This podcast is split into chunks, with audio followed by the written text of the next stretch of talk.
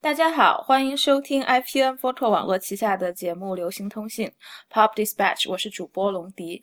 呃，今天呢，我们请到了一个，因为最开始的时候，我们我们开始是想录一下，呃，导演就是纪录片导演母子健的，但是母母老师就母导他的声音不太好，然后我就就是抓了一个好朋友。也是我特别有感兴趣的一个朋友来来救急，呃，我们今天请到的嘉宾叫钱凡，然后他是在纽约的 Hunter College 学读那个美术史硕士，然后他同时还有参与做一个还很不错的，我我自己觉得很不错的，就是关于艺术的一个呃微信的公众账号，叫做狩猎。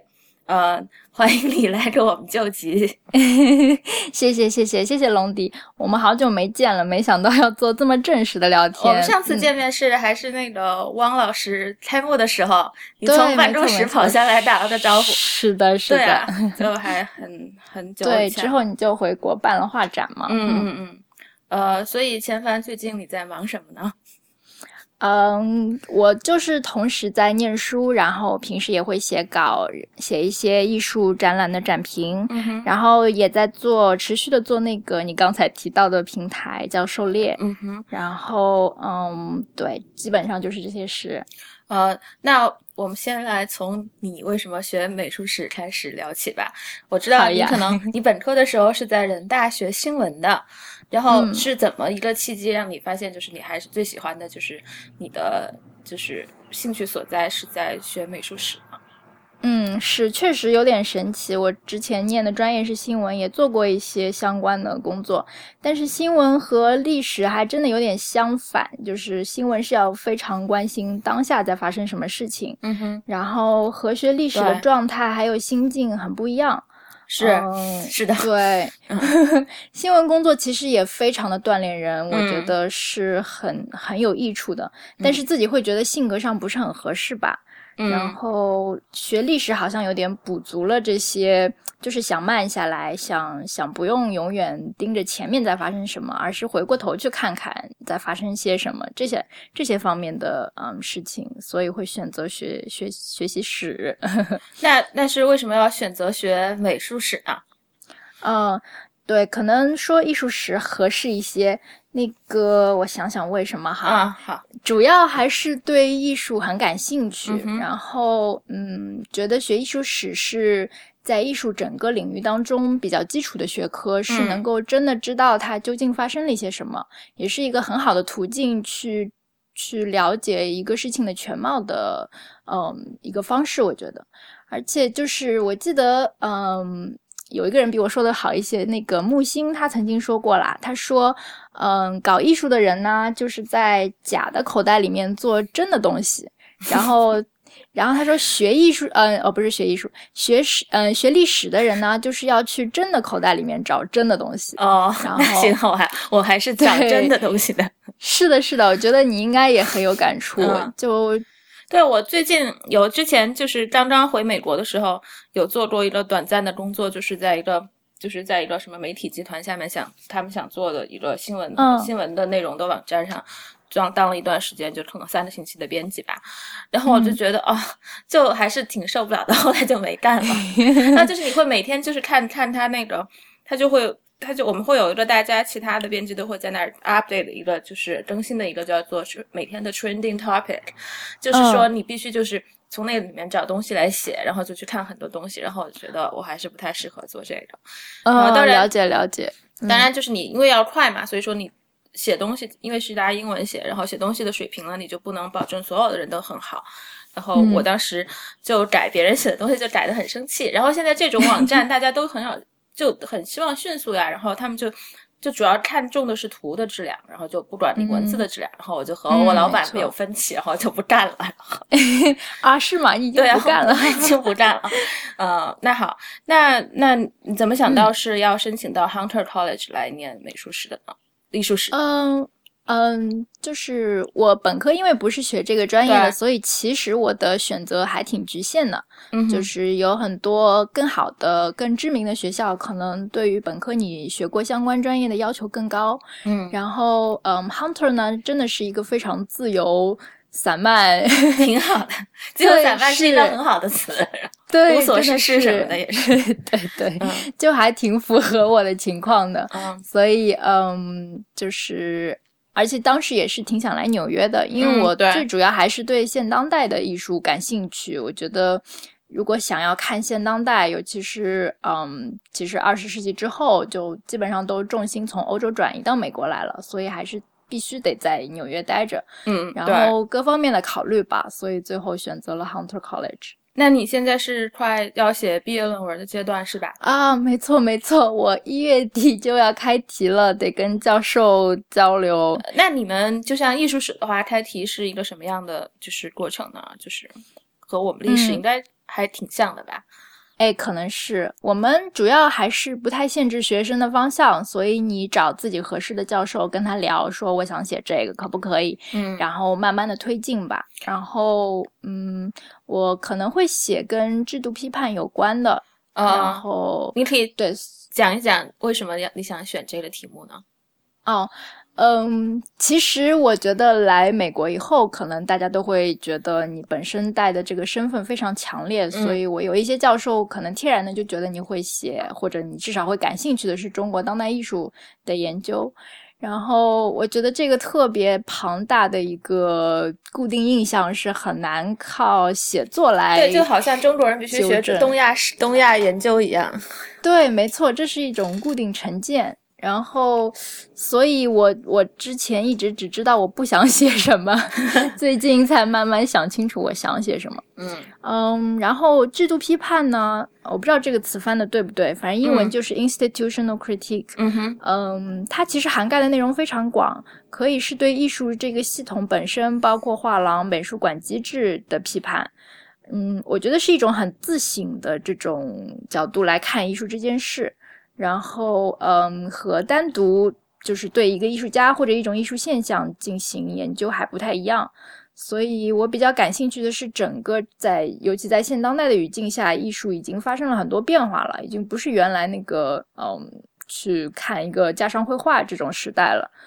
那你要写这个话，你的时间的这个区间是什么样的呢？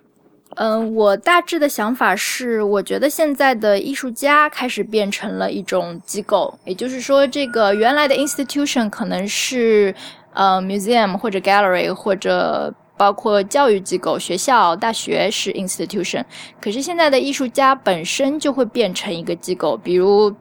最有名的 Jeff Koons，他自己有一百多个人的团队。是我们俩一起去看的 Jeff Koons，对对对，我们俩一起去看的，没错。看的头疼的。是的，感觉垃圾食品吃多了。然后，所以我觉得这是一个新的现象，就等于艺术家在表达的时候会用机构的嗯表达方式。进行表达，嗯，所以其实我是想从这个角度着手，然后我可能会回顾一下 Andy Warhol 的 Factory，因为其实他挺算是一个鼻祖吧，对，就怎么说呢？嗯嗯，从他那个时候开始，任何在嗯，就是变成了一个机构那个样子，Factory 已经有点和他本人画上等号，但是又不完全一样，所以我可能会从这些角度写我的毕业论文。嗯，那。好，就是希望你开题能够顺利。谢谢，谢谢。嗯，那就是说你在就是前两年的这个训练当中，肯定有实习的经历啊什么的。然后你都在实习的经历当中做了些什么？就是说你就是，然后你写，然后再回回答下一个问题，就是嗯，你毕业了以后想做什么？哦，嗯，我在这里还是做了挺多事儿的，嗯，尤其我一来就是本科又不是学这个的，就是还真的是感觉很好奇，对什么都很很想知道。那我觉得就是你可能之前没有这个，就是一个就一张白纸或者怎么样开始的话，我觉得会很更有意思一点，就对很多东西。对，就是在比较学术的来说，确实没有。虽然本来在国内的美术馆有工作过一段时间，嗯嗯，不过来了以后，确实真的是把自己当白纸，就觉得自己什么都不懂。然后实习的话，去过画廊，去过这边本地的艺术基金会，嗯，然后也去过嗯博物馆实习。然后还做过一段时间的嗯艺术教育，就是给 preschool 的小孩做那个他们画画呀、认识颜色呀什么那还挺好玩的。我我以前我以前教过小孩中文，反正就觉得啊，对对，我们也同时会教中文，是的，就很有意思。对对对，嗯。那你最喜欢就是哪一段的那个实习的经历呢？嗯，我想想啊，还挺难说的，就各就每一段还真的都是很不一样的体会。能讲一讲就是不一样的体会是怎么不一样吗？呃，虽然我这人比较讨厌上班，大家都讨厌，心底应该每个人都讨厌。是的，是的。但是我当时去那个 preschool 的时候，差不多是从 Queens 跑到 Brooklyn，就每天大概超级远的跑过去上那个课。嗯。可是就坚持了一整年吧，就每天早上几乎工作日的早上都这样。哦，那还挺棒的。对，后来就觉得自己完成这件事情的时候，就教了两个学期，就从春春夏秋冬这样走过来，而且还小小的送走了一小批学生，然后很有成就感，就会觉得，对，虽然这个不是特别正儿八经的一个，就可能比不上别人觉得博物馆里面的实习或者其他，他会给你很不一样的认知这个世界的那种方式。嗯，所以很有意思。就对他们来说，比如说，嗯，平时我去画廊看东西看的很复杂，但是跑到他们看他们画的画的时候，也会一样觉得很受感动。就是这种，好像能够平衡很多学学到的那个深奥的东西。所以，所以像国外这种艺术教育的话，就是说他们你们一般都教他们什么呢？就是认颜色，然后画东西，还是？对他这边就是那个所谓的蒙特梭利教育法，所以他们有一整套模具，嗯，然后就是他们叫它 material，而不是教材或者也不是其他的。然后这些东西主要是让他们在实际操作中对形状、然后颜色、然后很多东西产生认知。然后你也不用很强硬的教他，更像是引导他，他有这个认知就可以了。然后他可能日积月累的，慢慢他自己就知道了啊，这是数字啊，这是颜色，这个是圆形，就很有很神奇的一个过程。那你的学生应该就是还挺小的，三岁四岁的那种对，三四岁的样子，对，小屁孩儿都是。嗯，那画廊或或者美术馆的经历，嗯，画廊和美术馆就是真的相当的专业，在这里我觉得受用很多。然后，嗯，当时我。我实习，我在画廊实习的时候，就也是，也就是在 Chelsea 画廊区，所以每周都要就也是自己对自己的一个要求，去看周围在发生什么，在有什么新的展览。嗯，我觉得这些还真的都很有意思，而且由于我最后想写的题目是 institutional critique，我觉得还真的慢慢建构起来了对艺术界或者怎么说这个。小小的艺术圈的不同维度的认知，嗯，但美术馆的经历呢？你你是在朱正他们实习的？对，是我我上一个学期一整个学期在古根他们实习，然后当时也参与了汪老师那个时间四展览的开幕，嗯，学到了非常非常多的东西，而且汪老师的团队很专业，所以，嗯，他们很厉害，嗯，所以还是嗯。对，很不一样，感触很多，就具体操作上面的非常有意思。那我们现在来谈一谈这个狩猎这个公众账号，我觉得好像你是去年开始做的吧？嗯，是。你们看，那那你们是怎么想到，就是当时和你的合作的朋友是怎么想的要做这个账号的呢？嗯，对，狩猎其实不止我一个人在做，不是我一个人在战斗。嗯每期现在也都会邀请很多不一样的朋友，然后当时可能比较简单的想法是读到了好的东西，想跟大家分享，然后也是也有很多问题想问，所以觉得通过读文章，然后通过阅读、翻译和分享，可以慢慢的解答一些疑问。所以其实每一集，嗯，比如最近这一集就是。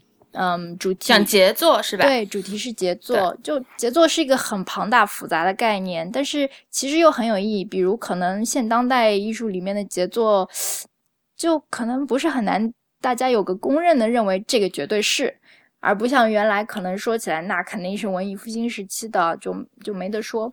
所以，其实它这个复杂的概念里面包含了很多问题。然后这一集呢，选了四篇文章，时间跨度非常大。然后也是希望从不一样的角度来讨论这些问题。比如，嗯，有一篇是那个丹托的文章，他就是从博物馆，就是杰作是在博物馆里面的。那么，它这个博物馆的形成和，嗯，就是现代意义上的博物馆本身的，嗯，问题其实可能和杰作的问题是一致的。然后，所以他讨论了很多政治性方面的问题。嗯嗯，然后也有一两篇是非常正面的。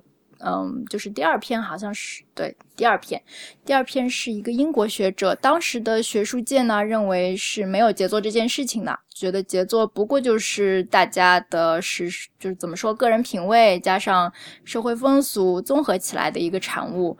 然后他呢是不这么认为，他认为杰作肯定存在，就是这些是毋庸置疑的。所以那一篇是很正统的梳理了一下过去哪些是杰作，也从这个梳理中慢慢的有一点摸索出啊杰作是可以这样产生、这样诞生出来的。嗯，然后也非常也强烈推荐阅读第一篇的原文，因为那个，因为对，因为 Gertrude Stein 本身是一个很神奇的人物，对啊，对啊，对，然后他那篇文章的原文也是能够把人读岔气儿的那种。嗯嗯嗯，那你们这个账号是？是怎么想？就是说，怎么来组稿，或者说你整个就是从最开始的更新到现在，你们是有有一个脉络呢，还是就是说，可能就是就是挑一些你们感兴趣的主题，嗯，来做？对，都有吧。比如这期杰作这个第一篇，就是有一位读者推荐的，嗯嗯。就是非常低调的，不愿意透露姓名的读者，啊，嗯，他自己也从事艺术相关的创作啦，所以我觉得可能是很多人共同的疑问，就比如杰作是什么，然后，所以我们拿到这个读者见闻以后，觉得这是一个很好的由头，然后会再去做一些 research，然后选一些合适的文章放在一起。嗯，形式每一期都不太一样，有的时候是读到了一篇特别好的文章，很想和大家分享。然后我看到你们也有分享中文的文章，对对，是的，就是已经出版过了的。然后嗯，很就是就是我们读到过的好的文章，都很希望和大家分享。基本的对基本理念也是希望通过分享和阅读，然后。嗯，慢慢的理清现当代艺术当中的一些可能大家都会觉得，哎，现当代艺术就是看不懂的，就是不知道在干什么。嗯，希望或多或少能让大家看懂一些。嗯，那天我就看到一个，就是就是 Instagram 上面有的账号嘛，叫就有的时候就是很就很好玩，一个搞笑的账号叫叫 The Fat Jewish。哦。然后呢，他就发了一张图，就是说好像。那张图就是别人别人在 Twitter Twitter 上发的，就是呃，有的人的手套掉在 MoMA 的地上了，然后那个人可能就走了，然后周围的人过来都都不敢踩那个手套，也不敢去捡，就觉得可能是作品，对，觉得可能是艺术的一部分。对，呃，那那你们以后这个就是狩猎的话，它有呃更新的就是一个频率嘛，或者是就是你们你们怎么就是你把比如说你要做一。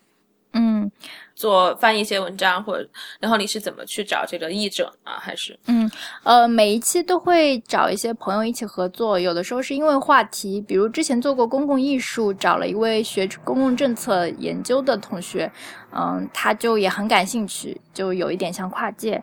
然后可以预告的是，下一次会讨论，会讨论现当代艺术当中的佛教观念。就是啊，就是有很多现当代艺术的创作理念里面会有佛教的思想，比如其实 John Cage 还有嗯 Marcel Duchamp，其实作品中就有很强的佛学的佛家的智慧吧，或者说禅宗的思想。然后这一期就其实找到嗯找到了好几位朋友一起合作，他们都是研究比较古典的。就是艺术史的，就因为啊，因为现在学科很细分啦。啊，我知道，我知道。对，就有的时候，比如我跟别人说现当代，别人就立刻好像没有话说了。所以这 次就是等于可以和他们合作，把古典的东西和现代的能够合合在一起讨论。嗯嗯，然后频率的话不是很强求啦，我们。对我们，因为大家都还有就是学业呀，是没错没错，所以我们争取是每个月能有更能有更新，然后嗯做不到的时候就拖拉一下，大概是这样。前段时间你还要在那个呃微博或者是就是就是朋友圈分享的那种啊，那本杂志，在，因为我觉得那本杂志就还挺好的，因为就是我觉得现在就是很多东西吧，大家都是在往美国这边看，嗯，但是就是他们这个东西做出来还挺好，你能给我们介绍一下那个那个怎么那个怎么念啊？嗯，我也乱念的，我念的啊好的 zag 吧。The Zug 好像最普遍的翻译是的意思是火车，然后所以我一般就叫它火车杂志。你有给他们写稿对吗？对，我在第二期也是顺着狩猎有一集公共艺术的那个选题，所以其实从公共艺术嗯开始和到公共建筑，然后到建筑，所以和他们有一些嗯相关联的地方。才会有这个机会参与一下这么专业的建筑类的杂志。哦，对，我就觉得，我就下下来看了一下，就真的挺专业。没错，没错，我很多文章也不是很看得懂啦，也是也是学科比较细分。嗯，但是它里面还有很多很有意思的文章，就是对当时分享的那些，他会他们嗯，他们的团队很专业、很细致，而且我觉得我能看得出来。对，没错，而且我觉得德语区的同学们治学态度非常严谨。我在写德国人，对，所以大家都深受其益。我在写那篇文章之后，嗯，经历了好几次审稿，然后而且不是很泛泛的，就是说。不行，或者行，或者嗯，开头不行，就是不是很简单的那种，是非常走心的那种交流，就是可能有一点像那个，就是大家就是平时在美国要发论文，真的在学术期刊发论文，就是 peer review 的时候那些意见一样，是没错，而且就是嗯，是互相有有益的，可以互相辩论的，然后。嗯，然后大家其实又隔得很远，他们有的人在，就大部分人在德国，然后也有人是在香港的。然后当时给我审稿的那位，嗯，是在香港，所以就是通过邮件，可能都是一两千字这样互相交流，然后才把那个稿件最终定下来。我觉得每一篇都是这样，所以，嗯，就对于写作者来说也是非常有益的收获，嗯，对于读者来说也是，嗯。那他们这个就是建筑为主的这个杂志的话，他们一期一期的更新也是有有周期的，是对他们的对他们的频率，目前好像我记得第一期是在一四年的三四月份的时候，所以可能是半年多一些才更新了这第二期嗯，因为就是很认真做的过程，没错，而且主编和整个就是编辑团队也是很早就。就提前会沟通，然后我们从选题，包括就是具体讨论什么案例，就都来回推翻了好几次，嗯嗯，所以真的是花很长时间和心力才做出了这么一本厚厚的杂志。嗯，好，嗯，那。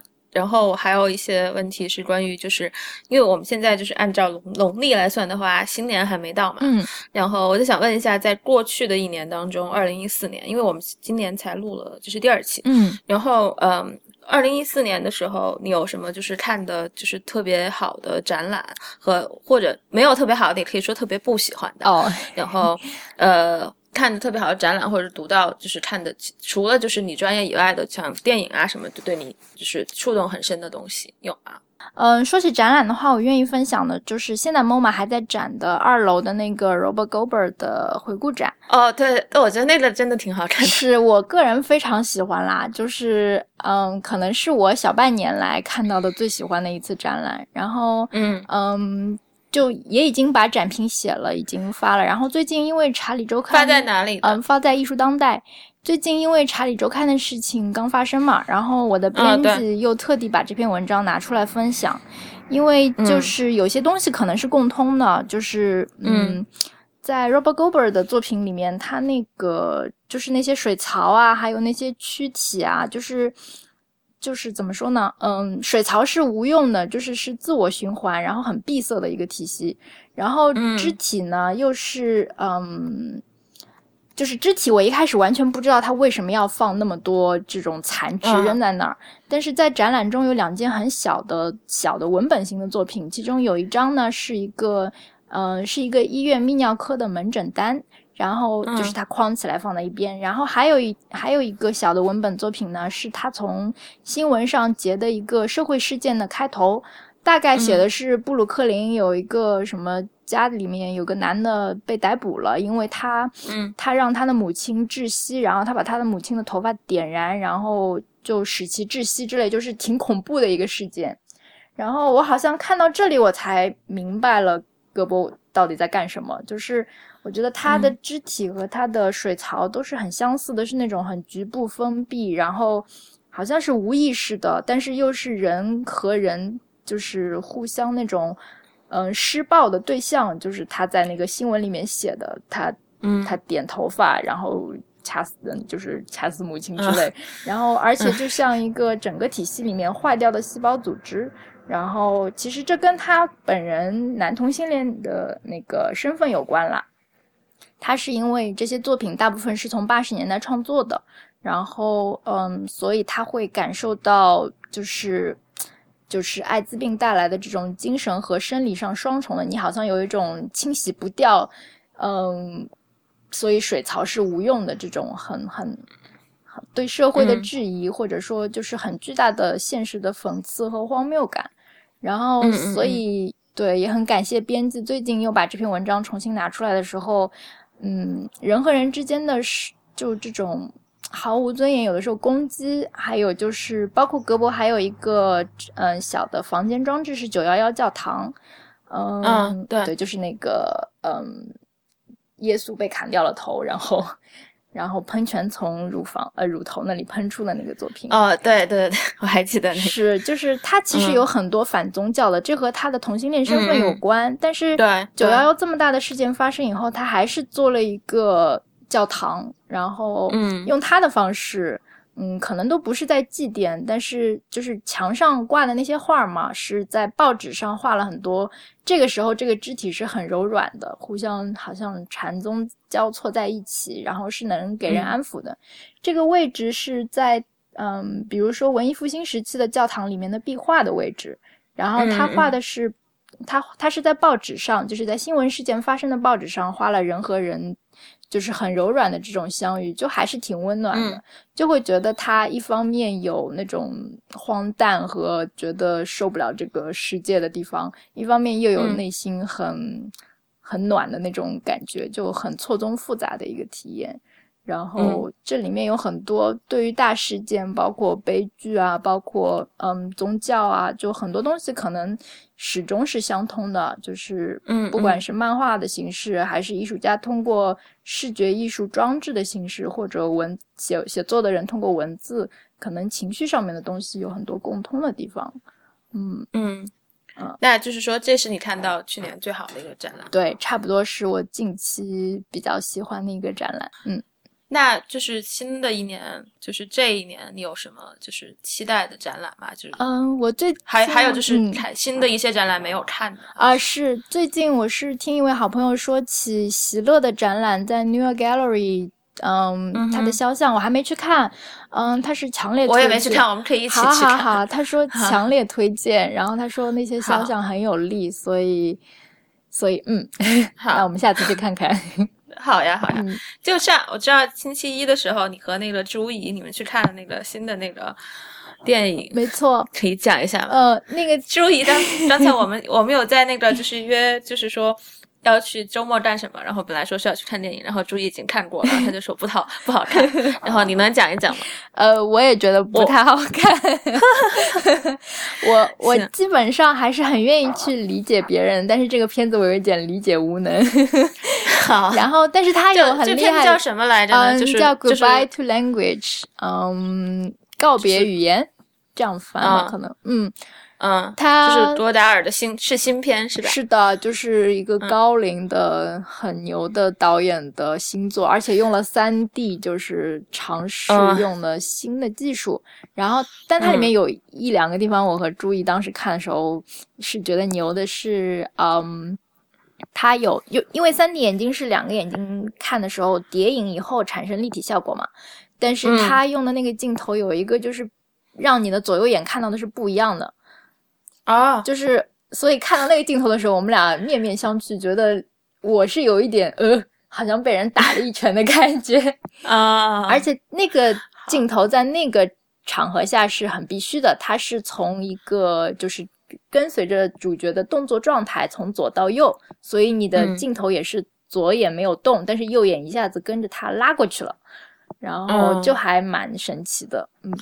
那我应该就是去看一下，虽然我可能也是不能 get，就是不能就是理解，但是可以就是做一下功课。对 对，就是嗯，对我觉得特别哲理、特别法国的一个片子，所以哲学的部分有一些难懂，但是也有也也能体会到这个。我觉得他用三 D 其实有一些想要反三 D，因为其他三 D 的人是不会用到双眼分离这种。技术的，嗯，这个能体会到。好，嗯，然后我最后想问你一个就是问题，就是我我每次都会问，不，我会问两个问题，就是说像像你们，像你在学美术史或或者就是现在一般你平时就是说你在。在写论文的阶段的话，你的作息是怎样的？非常不健康。对啊，习近习近平老师告诉大家不要熬夜了。是的，我爸爸这两天微信刚刚发给我，那个大家要听习大大的话。嗯。我虽然非常不健康，但是我试图在更正，因为确实早上的时间能够思考的多一点，所以我现在是啊，就我我跟周怡讲了以后，是已经，但是他已经早睡早起，也没有太早睡了，但是他可以早起了。对，但是他应该坚持了没两天吧，我猜。他现在还是就是可能他应该八九点钟是能起床，然后然后中间会会睡个回笼，因为有一天我走有好像前天早上。可能九点过，他八点钟的时候，我们有个群麦，他在群里面讲话，然后完了以后，我跟他在小窗里面讲话，他就没理我了。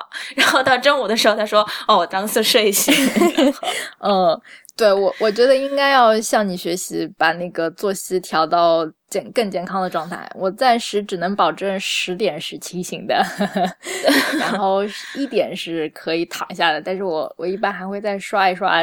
那个 手机才肯睡觉，嗯，因为早上，因为早上我我觉得是早上你起得早的话，就是觉得一天很长，没错没错，嗯，就会赚到了，没错，而且冬天尤其这样，因为下午没干嘛就天黑了，四点多就天黑了，难受死了，呃，觉得一事无成的挫败感很强烈。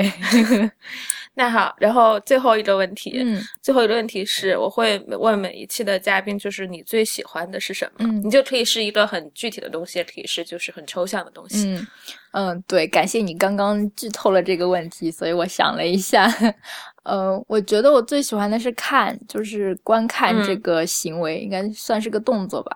就是如果一定要舍弃一个感官的话，我。我觉得最后才不肯交出去的一定是看，因为，嗯，就好像觉得所有的信息接收渠道都从这里来，然后。看展览、看电影、看书，嗯，看演出，所以就真的实在是觉得看是太重要的事情。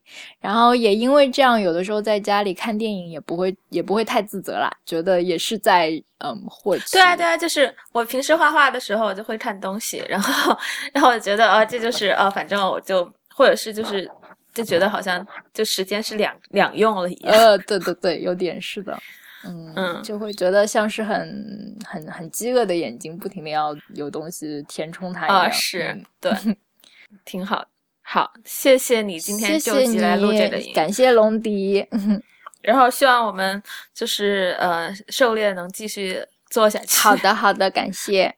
那么今天就录到这里了，呃，谢谢大家的收听。流行通信的网址是 Pop Dispatch，P O P D I S P。a t dot c h 也欢迎大家在社交网络关注流行通信。我们在新浪微博的账号是呃流行通信 pop dispatch，在 Twitter 和 Instagram 都是 pop dispatch。同时也欢迎大家收听 IPN 播客网络旗下的另外五档节目：IT 公论、未知道、为何恐慌、太医来了以及无次元。然后最后再再次谢谢钱凡来帮我们救急录音，谢谢龙迪，掌声。